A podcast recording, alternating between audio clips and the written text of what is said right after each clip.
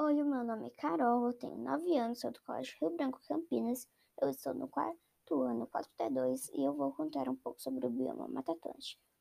A Mata Atlântica se distribui no Brasil próximo ao litoral e, de maneira geral, chove bastante nela e, com o passar do tempo, ela foi destruída.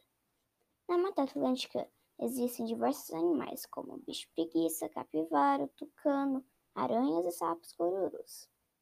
Uma das plantas típicas do bioma é o pau-brasil. O desmatamento é um exemplo de impactos da ação humana que prejudica a floresta. Antigamente, a Mata Atlântica ocupava 12% da Amazônia e hoje está reduzida a 7% da área original.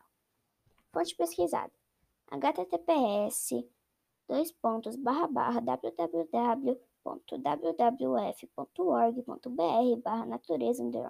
brasileira barra questões underline ambientais barra biomas barra bioma underline mata underline atlântica barra bioma underline mata underline atlântica underline ameaças. Esse foi o meu podcast. Espero que vocês tenham gostado e tchau.